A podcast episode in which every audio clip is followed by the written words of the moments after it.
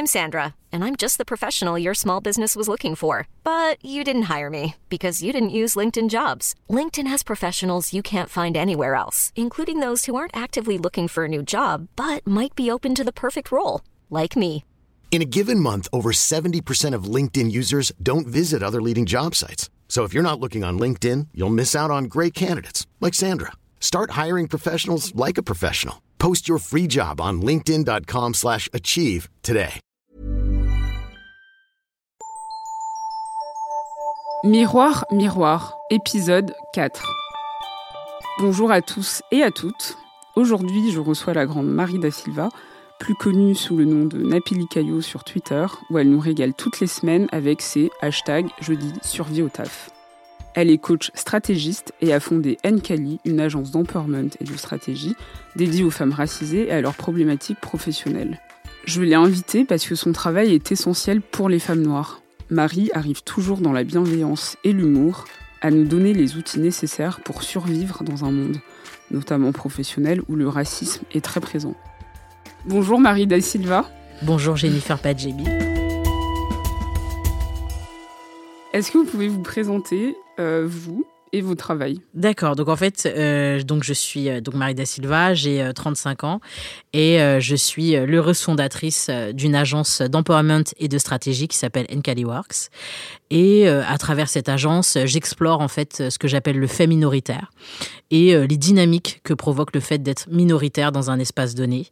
Et euh, j'adresse en fait ces problématiques via euh, le coaching et euh, des workshops comme ceux euh, dédiés euh, à la microagression euh, ou euh, par exemple euh, au fait de d'adopter certaines stratégies euh, par rapport euh, aux dominants de nos open space. Et c'est hum, réservé qu'aux femmes racisées Alors donc euh, au début j'avais vraiment cette approche euh, de le réserver qu'aux femmes euh, racisées, mais je me suis aussi fait disputer par certains hommes racisés qui qui disaient mais nous aussi on a besoin de stratégie. Donc du coup j'ai il y a pas très longtemps en fait j'ai commencé à ouvrir et à adresser en fait des coachings interpersonnels ou des workshops aux hommes victimes du racisme. Ok, alors tous les jeudis, vous avez un hashtag qui tourne beaucoup sur Twitter qui s'appelle le jeudi survie au taf. C'est bien ça Oui c'est ça. Euh, Comment ça s'est mis en place et qu'est-ce que, en quoi ça consiste? Alors pour tout vous dire, en fait, c'est un peu, euh, c'est enfin, un peu né par hasard. Euh, C'est-à-dire que j'ai commencé à parler travail sur Twitter et je me rends compte qu'il y a énormément de personnes qui étaient, qui étaient là. ah mais moi aussi j'ai vécu ça, etc. Et donc du coup, je me suis dit bon bah c'est quelque chose qui intéresse les gens. Et euh, c'est euh, une Twitter qui s'appelle Andy Crespi, je crois, qui m'a donné l'idée de dire bon bah vu que t'en parles le jeudi, euh, bah faudrait créer un hashtag sur lequel les gens pourraient avoir accès aux histoires que tu partages. Donc le jeudi survie au taf, c'est surtout pour mettre des mots. Euh, sur euh, ce que vivent les personnes racisées au travail, mais surtout euh, c'est l'occasion de partager des stratégies et c'est l'occasion de faire de l'éducation populaire. Et euh, ce que je trouve merveilleux avec ce hashtag, c'est que bah, les personnes qui sont concernées par le racisme euh, s'en saisissent et du coup, et du coup appliquent parfois les stratégies que je préconise, mais les personnes non concernées, ils trouvent un moyen aussi de s'éduquer et, et de faire face aussi à ce qu'elles peuvent renvoyer en tant que personnes dominantes. Et comment vous trouvez à chaque fois euh, ces mèmes et cette manière en fait de ce storytelling euh, qui est à la fois drôle et en même temps utile? Enfin, c'est quoi alors en fait, le euh, fonctionnement? alors j'ai pris cet angle-là parce que je me suis dit bon bah moi j'ai pas envie de pleurer en fait, Euh, même si euh, on pleure beaucoup, mais j'ai pas envie de pleurer et j'ai envie aussi de, de donner de l'espoir, j'ai envie de donner du- une impulsion, donc j'ai pris ce, ce pli en fait du storytelling comico-tragique. Euh, pour pouvoir euh, toucher euh, le plus de gens possible. En ce qui concerne les mèmes et les gifs, je suis juste une voleuse invétérée. Dès que je croise un mème qui pourrait me servir pour un jeudi, je le copie sur mon téléphone. Donc voilà. D'accord. Alors moi, il y a un truc qui m'intéresse énormément à chaque fois que vous racontez vos, enfin la manière dont vous avez aidé vos pépites, comme vous les appelez. Euh, Il y a toujours cette idée de, de l'apparence, en fait, de Mhm. toujours se montrer euh, sous son meilleur jour, de toujours euh, de pas se laisser abattre en fait par une situation gênante ou même très compliquée dans le milieu professionnel. Et en fait, pourquoi? Pourquoi l'apparence? Euh, Parce qu'en fait, c'est le l'apparence. En fait, c'est la première chose que vous allez offrir au monde. Euh, c'est euh, c'est la première chose en fait qu'on va appréhender de vous avant même que vous ouvriez la bouche, avant même qu'on se fasse une idée sur votre personnalité. Et c'est important de faire passer des messages par la manière dont on s'habille et par le corps. C'est-à-dire que souvent, je dis à mes pépites bon bah écoute, là, t'es es en guerre, donc il va falloir te présenter comme une guerrière. Et souvent, en fait, on va surjouer les attributs féminins par exemple, euh, j'ai eu un cas où euh, une pépite devait se confronter à une de ses collègues. Je lui dis, mais tu vas mettre ton highlighter, ton rouge à lèvres le plus rouge, tes talons les plus hauts, et tu vas aller la trouver. On va voir ce qui se passe. Et justement, en fait, ça, on, convoque en fait euh, quand on s'habille de cette façon, quand justement on se met en, puissance à travers les vêtements, on convoque une certaine énergie, et c'est l'énergie qu'il nous faut pour affronter certaines problématiques. Et du coup, par rapport à ce, à cette question de l'apparence, bah, j'ai un vrai rôle modèle par exemple, euh, Christiane Taubira, euh, je pense que c'est la personne qui s'est fait le plus insulter en France. Et euh, justement, on la voyait jamais tout en noir, etc. Mm. Quand elle se présentait à l'Assemblée, elle avait toujours un haut de couleur vive, elle avait toujours des nattes impeccable. Et donc, du coup, euh, c'était une manière pour elle aussi euh, d'être, euh, d'être digne face aux attaques. Et je pense aussi que c'était une manière de, de se présenter au monde de manière extrêmement confiante. Mmh. Et de montrer qu'elle se laisse pas abattre en fait malgré exactement Et, et, le haut de couleur vive si vous voulez c'est aussi un message c'est-à-dire que là où on essaye de m'invisibiliser là où on essaye de faire que je de, de, de me faire disparaître j'existe quand je mm. mets euh, un haut fuchsia euh, euh, ou un pull jaune à l'Assemblée, j'existe mm. et vous me voyez, vous n'avez pas le choix que de me voir. Donc déjà, il y avait, donc je trouve que Christian Taubira incarne tellement ce propos. Que je l'utilise aussi en exemple. Et puis il y a aussi le fameux exemple. Le fameux Naomi Campbell dont on parlera un peu plus tard. mais est-ce que cette, cette histoire d'apparence, elle concerne que les femmes ou aussi les hommes? Euh, je pense qu'elle concerne aussi les hommes. Euh, quand on regarde, euh, par exemple, je sais pas moi, si vous regardez des images de G8, il n'y a aucun président qui va arriver en jog. Mm. Donc du coup, il y a aussi le, pouvoir, en fait, c'est quelque chose qui se met en scène et ça se met en scène aussi à, travers, à travers les vêtements.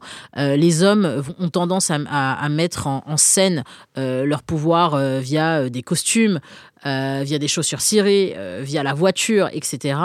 Et nous, les femmes, on va avoir peut-être d'autres euh, d'autres moyens en fait de démontrer notre puissance. Comme le maquillage, les vêtements, etc.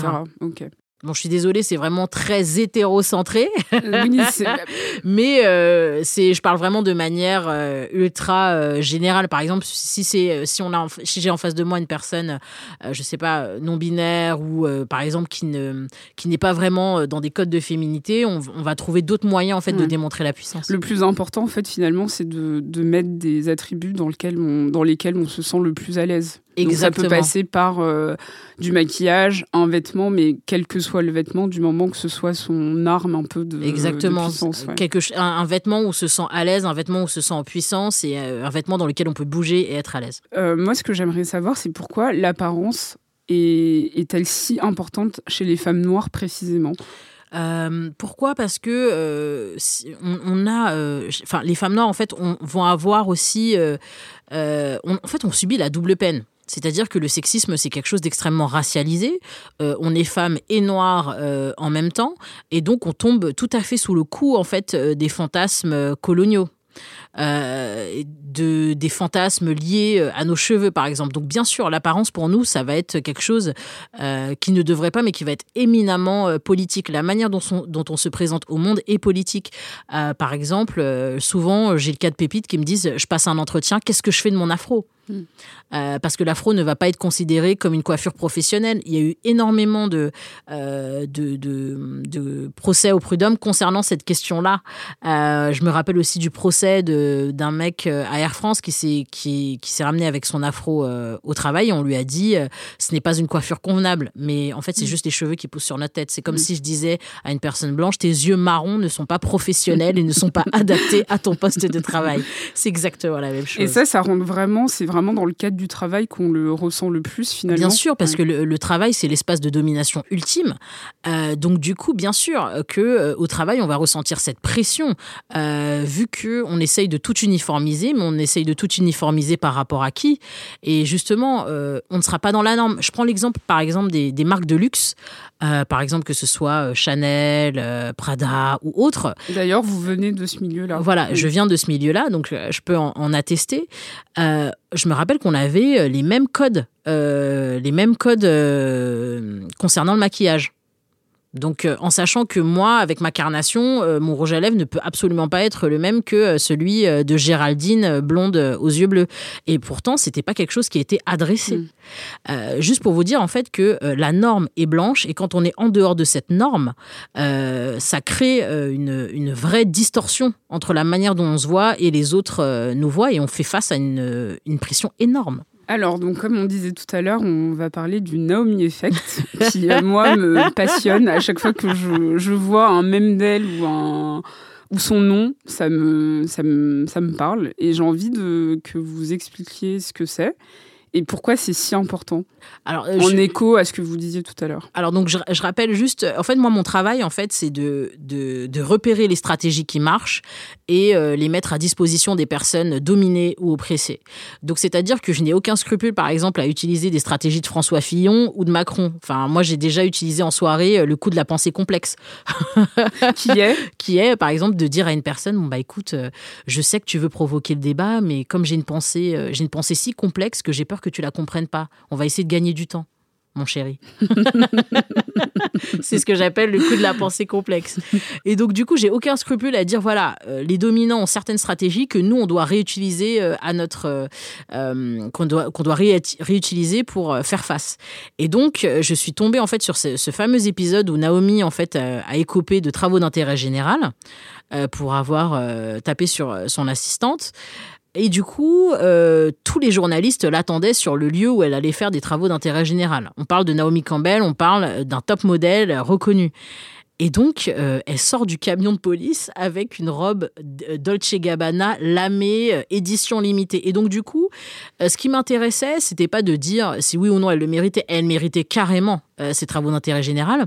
Mais ce qui m'intéressait, c'est de savoir ce qu'elle a mis en place euh, pour.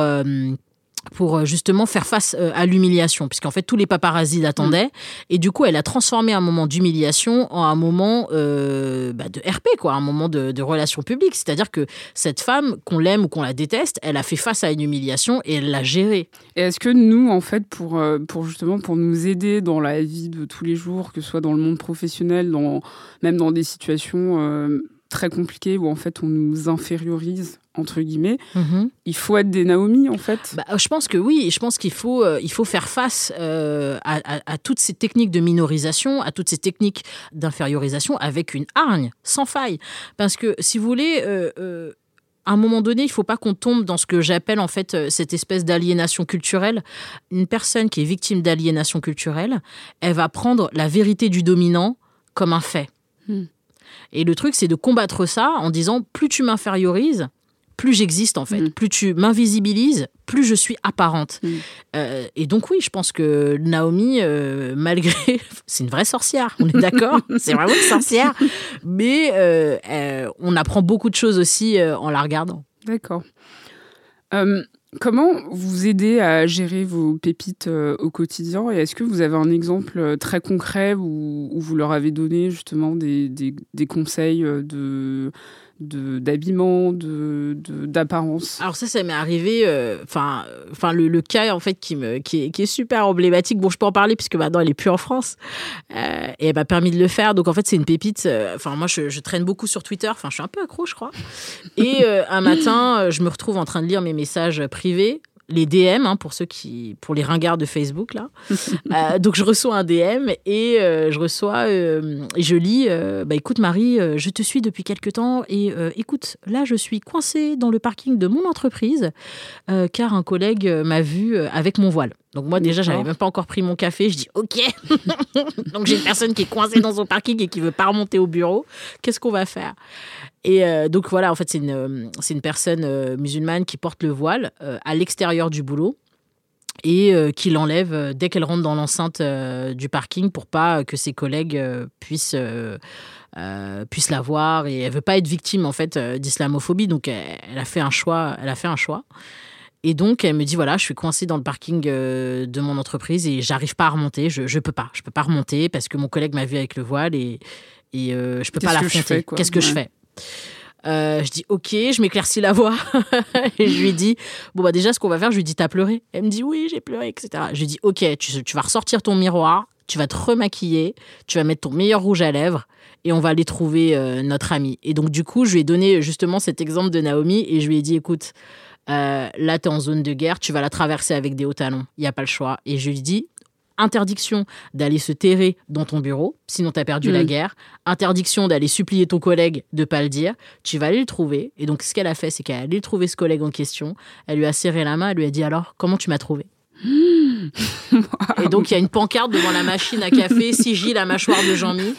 Et euh, donc, voilà, en fait, comment on a pu euh, régler. euh, Enfin, c'est c'est un petit épisode comme ça, mais on a pu régler un cas avec de l'attitude et du gloss. Mm. Et donc, je trouve ça sympa. Ouais. Et récemment, j'ai vu aussi, euh, peut-être que tu peux pas en parler puisque c'est en cours, je sais pas, mais une personne, une pépite euh, qui a eu un problème par rapport à sa corpulence, Mhm. euh, avec, parce qu'elle avait des formes, et on Mhm. lui a dit que sa, sa tenue n'était pas appropriée. Tout à fait. Et dans ces cas-là, qu'est-ce qu'on fait? Est-ce qu'on change de, de manière de s'habiller? Ah non, non, parce qu'en fait, le, le truc, c'est que euh, on, on peut pas donner raison. C'est une guerre psychologique. Mm. Et donc, nous, ce qu'on a fait, et en plus, je l'ai raconté sur, euh, sur Twitter, ce qu'on a fait, on a fait un truc très simple. Je lui ai dit, bon, ben, quand on te dit que c'est pas approprié, je suis désolée, c'est quelque chose d'extrêmement flou. Et là où on essaye d'être flou, il faut que tu sois précise. Donc, ce qu'on a fait, tout simplement, je lui ai dit, bon, ben, chaque, chaque, euh, chaque jour, pendant une semaine, tu vas te prendre en photo avec tes tenues. C'est ce qu'on a fait. Ensuite, on va voir euh, le. Elle est allée voir euh, son chef en lui Mm. disant bon, bah voilà, voilà comment je me suis habillée sur la semaine. Est-ce que vous pouvez me dire de manière extrêmement précise ce qui est, ce qui n'est pas approprié? Là, euh, j'ai aussi euh, la convention collective et le règlement intérieur euh, qui parle de la qui parle du code vestimentaire. En quoi les tenues que vous avez sous les yeux entrent en contradiction avec le code vestimentaire? Et c'est là qu'on l'a eu. Il a avait essayé- plus voilà, rien à dire. Il avait plus Ouais. rien à dire. Et en fait, le truc, c'est d'être vraiment clair. Et en fait, ça, c'est un épisode très emblématique de ce que nous pouvons vivre en tant que femmes noires, puisque déjà, nos corps, à la base, sont considérés comme vulgaires. Du coup, qu'est-ce qu'on fait? On change de corps On peut Mm. pas. On peut pas, ouais. On peut pas. Euh, est-ce que euh, est-ce qu'on se ramène euh, avec des espèces de est-ce qu'on se ramène avec des sacs poubelles? On Mm. peut pas non plus. Ouais. On peut pas changer de corps. Apparemment, notre corps est considéré comme tellement vulgaire que quoi qu'on mette, euh, on aura les mêmes remarques. Mm. Euh, donc je pense que la solution, enfin un élément de solution, c'est d'être déjà bien avec soi. Qu'est-ce que tu penses un peu de, de tout cet intérêt qu'on porte euh, aux femmes noires récemment? Est-ce que c'est quelque chose qui peut nous aider justement à, à prendre un peu plus le pouvoir, un peu, un peu plus de place, notamment dans des espaces où il y a beaucoup de dominants? Euh, Ou est-ce qu'au contraire, c'est quelque chose qui, qui nous met trop en avant et après, l'excuse qu'on va nous sortir, c'est c'est bon, euh, vous avez vos couvertures, vous avez votre maquillage euh, Bah, je pense que, je- en fait, c'est une question euh, hyper euh, épineuse et hyper profonde, en fait. Euh, Est-ce que je peux vous dire que je danse pas de joie quand je vois une femme noire sur une couverture de magazine? Bah, Bien sûr que je danse de joie, bien sûr que je suis contente. Et, et bien sûr que, ça, que, que c'est de la représentation et qu'on a besoin de, de, de cette représentation. Mais... euh, j'ai envie de dire, la diversité, en fait, c'est- quelque chose de complexe et, et j'ai l'impression que derrière ces Mm. couvertures de magazines où on a des femmes noires, il n'y a pas de volonté politique pour la diversité. Euh, je pense par exemple à cette fameuse pub Gucci. Oui, je pense que c'est ouais, c'est une pub euh, Gucci où on voit que des mannequins Mm. noirs. Cette pub est magnifique. Mm. Mais pourtant, quand on rentre dans une boutique Gucci, est-ce que je vais voir des vendeurs noirs? Est-ce que je vais voir des responsables euh, de, de des responsables de stand Gucci euh, noirs par Mm. exemple? Est-ce que euh, dans le directoire de Gucci, est-ce qu'on a des noirs aussi? Mm. Donc le truc c'est que cette diversité en fait, faut pas qu'elle se transforme en une espèce de miroir aux alouettes ou euh, en espèce d'arbre qui cache la forêt. Mm. Il faut, faut qu'on soit, soit extrêmement derrière vigilant. aussi. Exactement. Mm. Euh, et tous les fiascos euh, qu'on connaît euh, sont aussi dus aussi à un certain manque de diversité. Il y a eu le fiasco H&M. Mm. Euh, il y a eu euh, Asos où, euh, en toute, dans la paix du Christ, on a eu une mannequin non coiffée. et donc on se dit, mais déjà, à la base, bon, qu'est-ce qui s'est passé avec cette mannequin? Pourquoi de nous l'avoir Non, je crois que c'était J-Crew, je crois. Je crois que c'était J-Crew, pas Asos, mais ouais, je, je, je, je suis sur le catalogue Ah de oui, c'était voilà. oui, oui, oui, c'était ça. Voilà, ouais. et on voit une personne noire qui n'est pas coiffée. Et j'ai dit, mais qu'est-ce qui s'est passé? Comment on a pu prendre cette photo photo et pensait que tout était normal. Et je me dis, mais s'il y avait une petite main noire dans l'espace qui avait dit, par contre, ce n'est pas une coiffure. Ce n'est pas normal. On aurait pu éviter ça. C'est-à-dire que diversité, euh, il y a une diversité visible. Euh, apparemment, c'est une diversité qui leur donne bonne conscience et qui leur permet pas d'aller plus loin. Mais moi, je, moi, je leur dis, mais allez plus loin, en fait. La Ouais, et nous, ça elle nous aide pas plus que ça, en fait. Dans notre vie quotidienne, euh, Bah, ça- voilà, je veux dire, dans nos, dans nos vies quotidiennes, ça ne nous aide pas plus que ça, mais c'est quand même important. Mm. Je dirais que, euh, OK, vous avez fait soi-disant un effort, vous Mm. reposez pas de cet effort, il faut aller beaucoup Ouais, plus il faut loin. aller plus loin. ouais. Parce que euh, ben, on est noir et on n'est pas des nouveautés en fait. Mm. On n'existe pas depuis 2012. Je sais que vous regardez pas mal la télé, les séries. Tellement. euh, donc vous connaissez euh, sans doute euh, Scandale et euh, Up to sûr. Get Away with Murder. Bien sûr. Euh, c'est des représentations euh, assez nouvelles. Enfin, je peux aussi parler de Being Mary Jane, qui est Ouais. un peu moins connue en France, mais Ouais. qui est avec Gabrielle Union, donc Mhm. une, une actrice américaine. Donc, c'est des représentations assez différentes de femmes noires qui travaillent, qui ont un un boulot en plus assez important, visible, et en plus qui sont toutes les trois assez différentes. Euh, je parle d'elle et pas forcément de, de d'Issa Rae dans Ouais. Insecure, parce que c'est peut-être un peu moins des figures de pouvoir, enfin là Ouais. un boulot qui rentre moins dans, dans ce cadre-là. Qu'est-ce que vous pensez de ça? Est-ce qu'on a besoin de plus d'Olivia Pope, de, d'Annalise Keating en France Oui, on a besoin de bad bitch. on a besoin de bad bitch parce que, enfin, je veux dire, euh, c'est euh, avec Annalise Keating et Olivia Pope. C'est, c'est une, j'ai l'impression que c'est une des premières fois à l'écran qu'on a des meufs, mais pas aimables. Mm. C'est des sorcières, mais c'est des vraies sorcières. Et moi, j'ai, j'ai besoin de voir ça. C'est quelque chose de jouissif, en fait, de voir des femmes noires qui ne s'excusent pas. Euh, de voir des femmes noires méprisantes, de voir des femmes noires hautaines, euh, de voir des femmes noires unapologetic, c'est, c'est, Mm. j'ai envie n'ont pas le voilà. temps en fait. Elles n'ont Ouais. pas le temps. Et, et- et je trouve ça, mais vraiment rafraîchissant. Mm. Rafraîchissant de voir euh, vraiment des bad bitch euh, à l'écran. Euh, rafraîchissant de voir que elles sont pas sous euh, cette espèce d'injonction à l'humilité. Euh, elles ne tombent pas aussi sur l'injonction à la pédagogie. Elles prennent une décision, c'est cette décision. Et aussi, il y a tout ce côté euh, powerful euh, qui, qui m'inspire énormément. Et euh, oui, j'ai beaucoup de stratégies tirées de... Tiré de, de ces séries. Ouais. voilà, parce qu'en fait, l'inspiration est partout et euh, je, me dis, ah, ça, c'est intéressant, Ouais. comment on peut l'appliquer euh, dans la vie réelle. Mais est-ce que c'est des représentations qui parfois sont pas un peu faussées, cette idée qu'il faut toujours. Euh, par exemple, euh, Olivia Pope qui a toujours les cheveux lissés et en Ah ah. fait, euh, dès qu'elle a les cheveux euh, bouclés ou qu'elle est un peu plus euh, détendue, c'est dans des cadres qui sont pas du tout professionnels ou dans des cadres qui sont plus euh, plus familiaux où elle se sent plus en sécurité. Enfin, il n'y a pas un peu cette idée de la femme noire en fait, elle a toujours besoin de de se montrer sous son meilleur jour parce qu'en fait, elle Il y a a pas le droit à l'erreur. Bah, Il y a ça, évidemment, il y a ça. Il y a, je pense aussi à cette scène où Annalise Keating enlève sa perruque Mm. Et, et toutes les femmes noires de, de, de France et de Navarre ont fait. c'est c'est- c'est- c'est extrêmement rare de voir ça euh, à, à la l'écran. télé. ouais. Euh, oui, bien sûr qu'il y a une injonction à être toujours euh, parfaite, à être toujours au top. Enfin, moi, demain, si je sors avec. euh, Enfin, je sais pas, moi, je, je me suis jamais senti euh, le courage de sortir en mode Charlotte Gainsbourg Mm. avec un jean déchiré un vieux débardeur blanc. Euh, Je, je fais ça, je suis morte, on va me lancer une pièce. Enfin, je peux pas faire ça. Mais bien sûr, c'est quelque chose, c'est quelque chose à déconstruire. Mm. C'est quelque chose à déconstruire. Euh, je pense- on a besoin de nouveaux modèles? Je pense aussi, ouais. je pense euh, là, euh, enfin tout à l'heure vous parliez de, de Issa, de, de Insecure. Oui, on a besoin en fait de modèles plus euh, plus terre à terre, Mm. euh, plus plus proches de nous Mm. aussi. Mais ça fait du bien en fait d'avoir Mm. des femmes powerful d'un côté et des femmes plus terre à terre de l'autre parce qu'on a le droit d'être les deux. Est-ce que vous diriez que votre travail change des vies? Tout simplement ah, ce serait vraiment euh, ambitieux de dire ça, mais euh, je sais pas. Enfin, je sais pas. J'ose pas répondre à cette question. Non, je dis simplement en fait, bah. Je pense que la, vie dont, je suis sûre qu'elle a été changée, c'est la mienne en fait. Euh, parce que euh, se battre aux côtés de ces personnes, en fait, ça a, quelque chose d'extrêmement cathartique. Euh, leurs ennemis sont mes ennemis. Donc du coup, j'ai l'impression d'être ce général stratège qui part en guerre tous les matins. Mais oui, s'il y a une vie qui a été changée, c'est la mienne. Parce que j'ai appris quelque chose d'extrêmement important. J'ai appris que le pouvoir était quelque chose de relatif. Et de la même manière qu'il se donne, il se reprend. Et est-ce que vous avez des conseils euh, plus généraux, bien sûr, euh, si quelqu'un a besoin de conseils très spécifiques il peut faire appel euh, à, vos, à vos services. Bien sûr. Mais des conseils un peu pour, euh, pour des femmes et pour des hommes racisés qui, dans un contexte professionnel ou autre, sont euh, diminués, qui sont fragilisés. Qu'est-ce qu'est-ce qui peut les aider en fait? Alors je pense qu'il faut beaucoup passer par...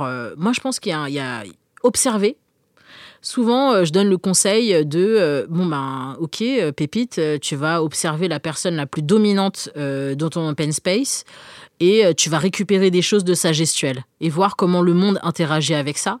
Et les effets sont souvent assez spectaculaires en fait. Mm. Je pense qu'il faut faire particulièrement attention à ce qu'on véhicule avec le corps et avec la manière dont on se présente. Donc je dirais oui.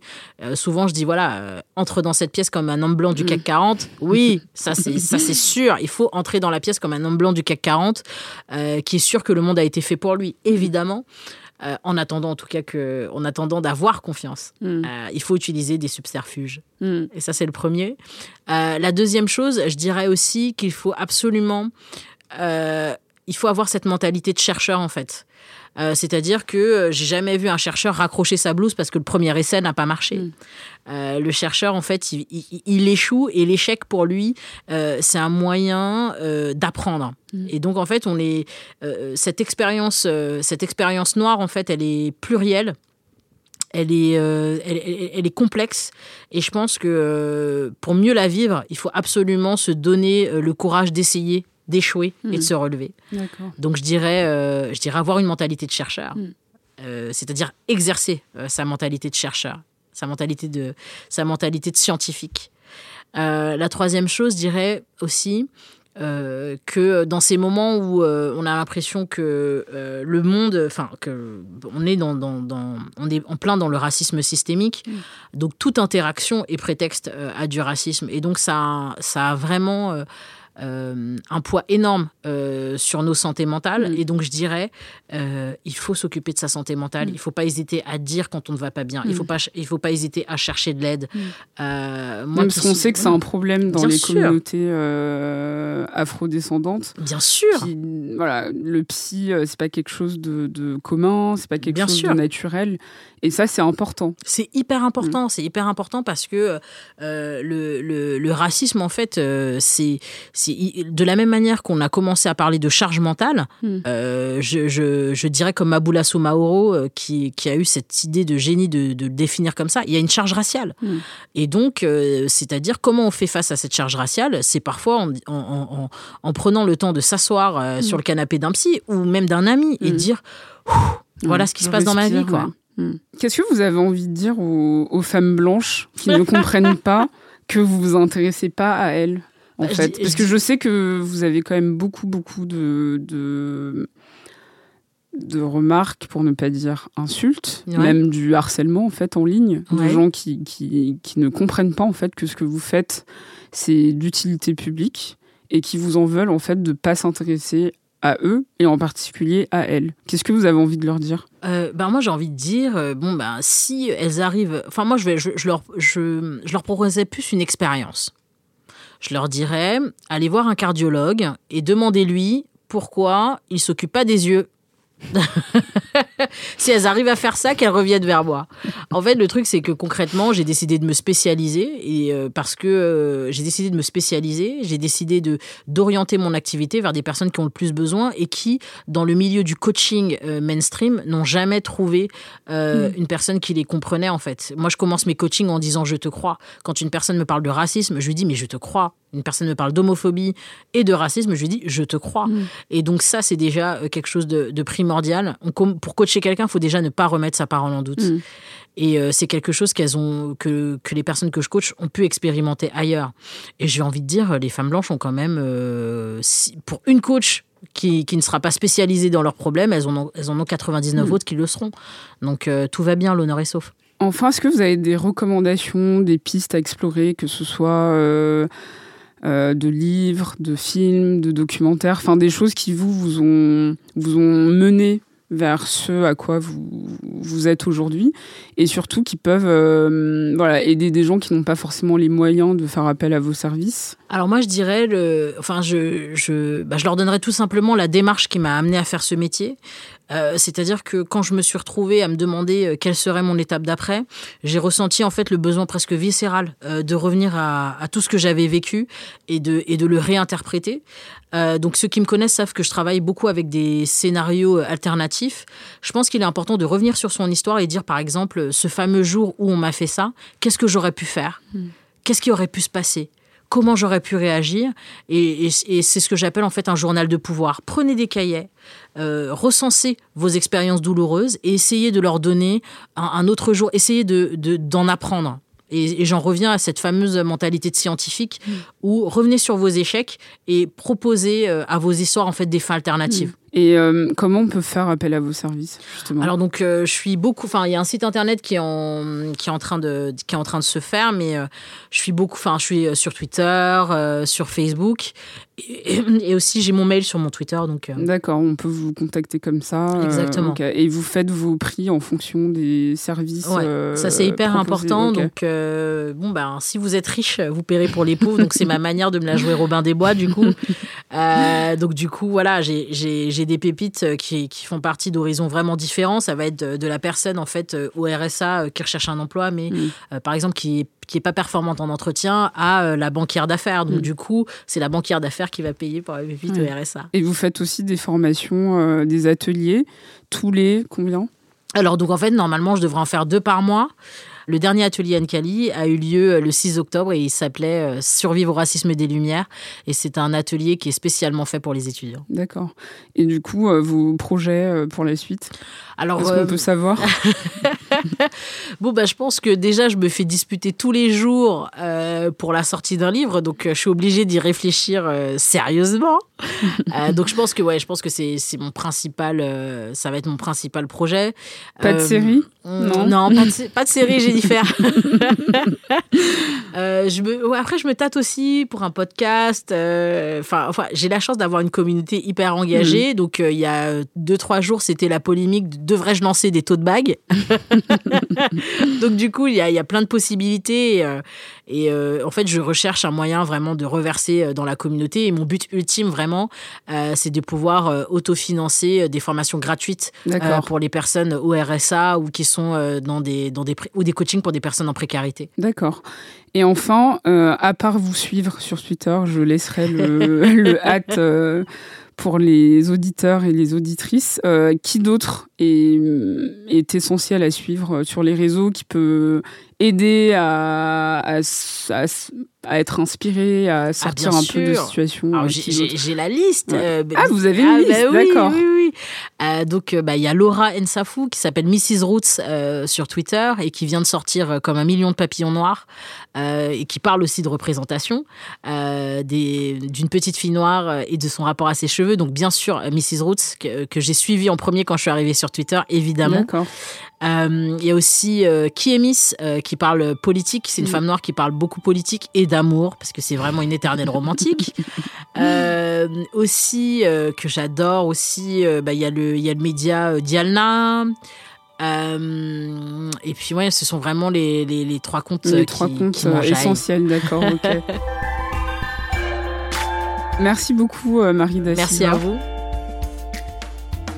C'était l'épisode 4 de Miroir Miroir. Merci de m'avoir écouté et n'hésitez pas à me dire vos commentaires sur les réseaux sociaux et de laisser des étoiles sur Apple Podcast.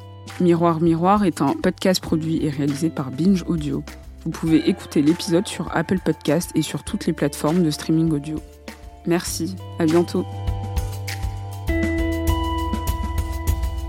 Binge. Attendez, avant de partir, je voulais vous parler d'un podcast que j'aime beaucoup, beaucoup, qui s'appelle Les couilles sur la table et qui est présenté par Victoire Tuaillon.